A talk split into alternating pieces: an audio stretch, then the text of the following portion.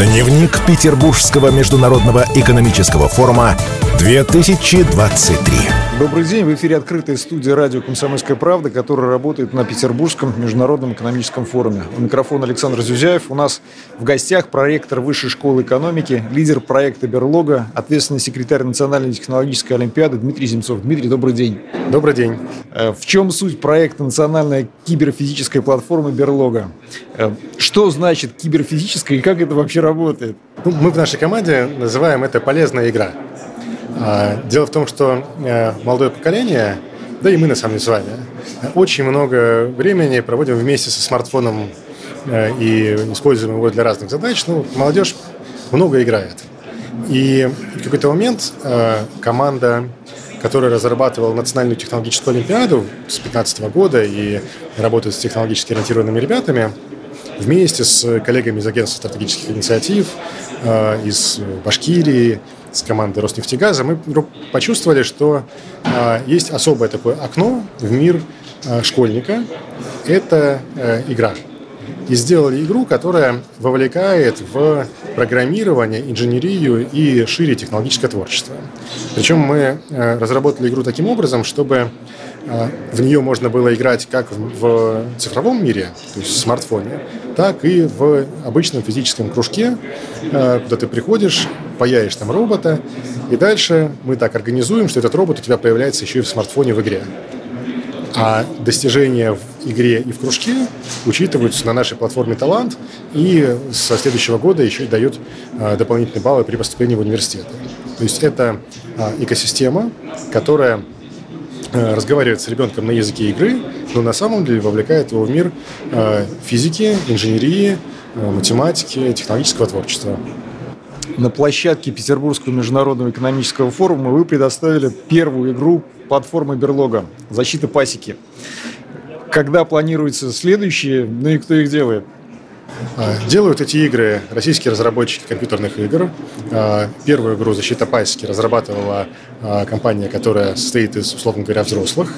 А э, вторую игру, она будет посвящена обучению в школе.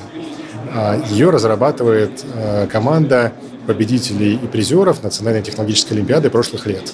Это наши же выпускники наших технологических кружков. Они уже подросли, сейчас заканчивают университет и собрали свою команду разработчиков компьютерных игр. Ну, эту игру, вторую, они планируют выпустить к осени, и можно будет уже в нее поиграть.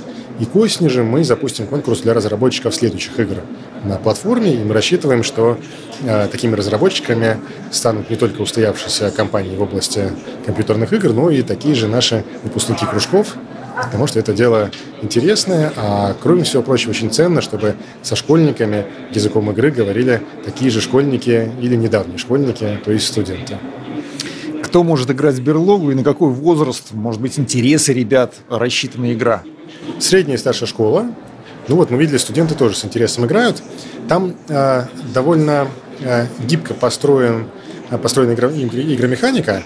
А начинаешь ты игру, как будто это обычная игра на смартфоне в жанре защиты башни. Ты э, выставляешь какие-то свои, свои юниты, они защищают тебя от юнитов противника, но где-то ко второму уровню оказывается, что для того, чтобы пройти дальше, ты должен немножко попрограммировать. И чем дальше, тем больше. Э, наши разработчики игры специально сделали юниты, которые играют на стороне игрока, э, не очень хорошо запрограммированными. Ну, то есть юнит дальнего боя, он, например, изначально не умеет отступать.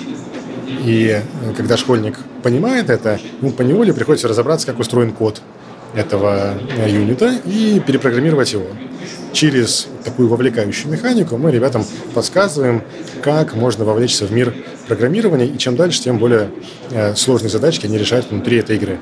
Интересный факт. Пилотным регионом реализации игры стал Башкортостан. В чем выражается поддержка региона и нашла ли эта колоритная республика отражение в самой игре? А, вы знаете, мы э, собирали сюжет игры с намеками на историю и культуру и России, и Башкортостана. А, легенда игры а, звучит так. А, в параллельном мире живут человекообразные медведи, чья цивилизация похожа на то, как описывали наше будущее братья Стругацкие в полдне 22 век, Кир Булычев в историях про Алису и в целом советские фантасты. Эти медведи разработали такое уникальное энергетическое средство – мед. Это энергетический мед, на нем у них летают космолеты, Э, ездят поезда, пароходы. Ну, это такая высокая энергетическая субстанция. И э, они немножко увлеклись. Один из их программистов э, неудачно запрограммировал роботов, которые должны были помогать добывать этот мед, ну, производить. Он сказал, сделаем ос, эти осы будут мед добывать. И ну, выяснилось, что мед же его не добывают, его производят, а осы начали отбирать мед у медведей.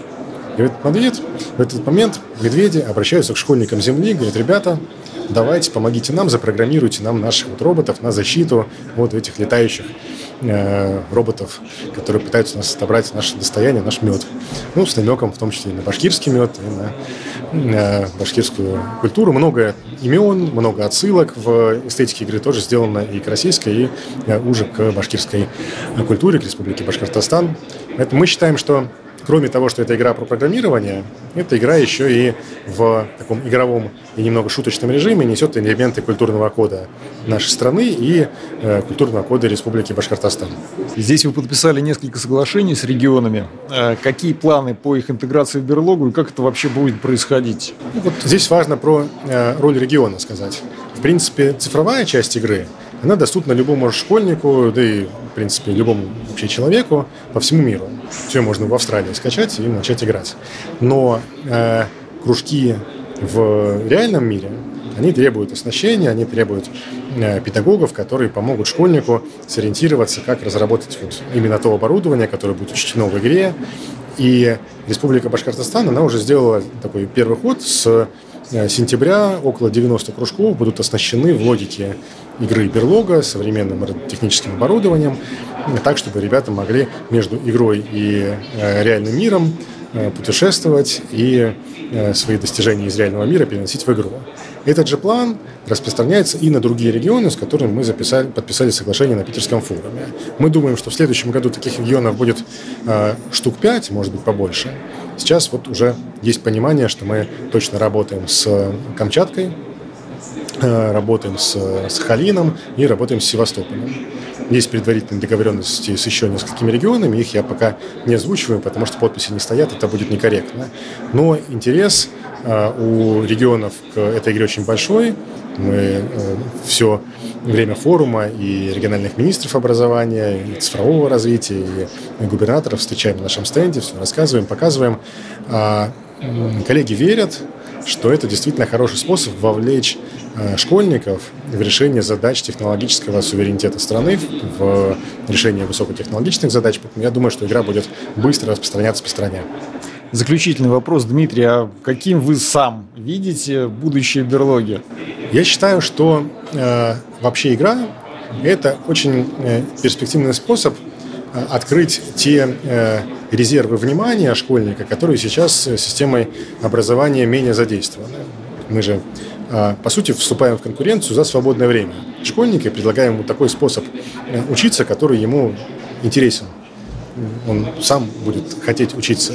А это означает, что после отработки э, технологий на программировании, на инженерии можно расширять э, сферы применения игр в образовании.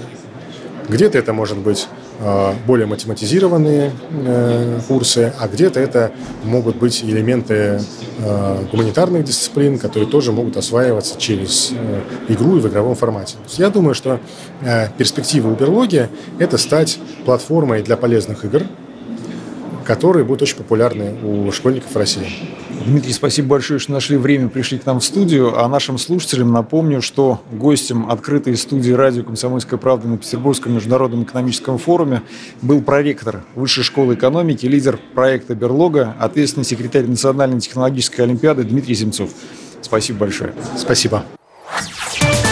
Дневник Петербургского международного экономического форума 2023.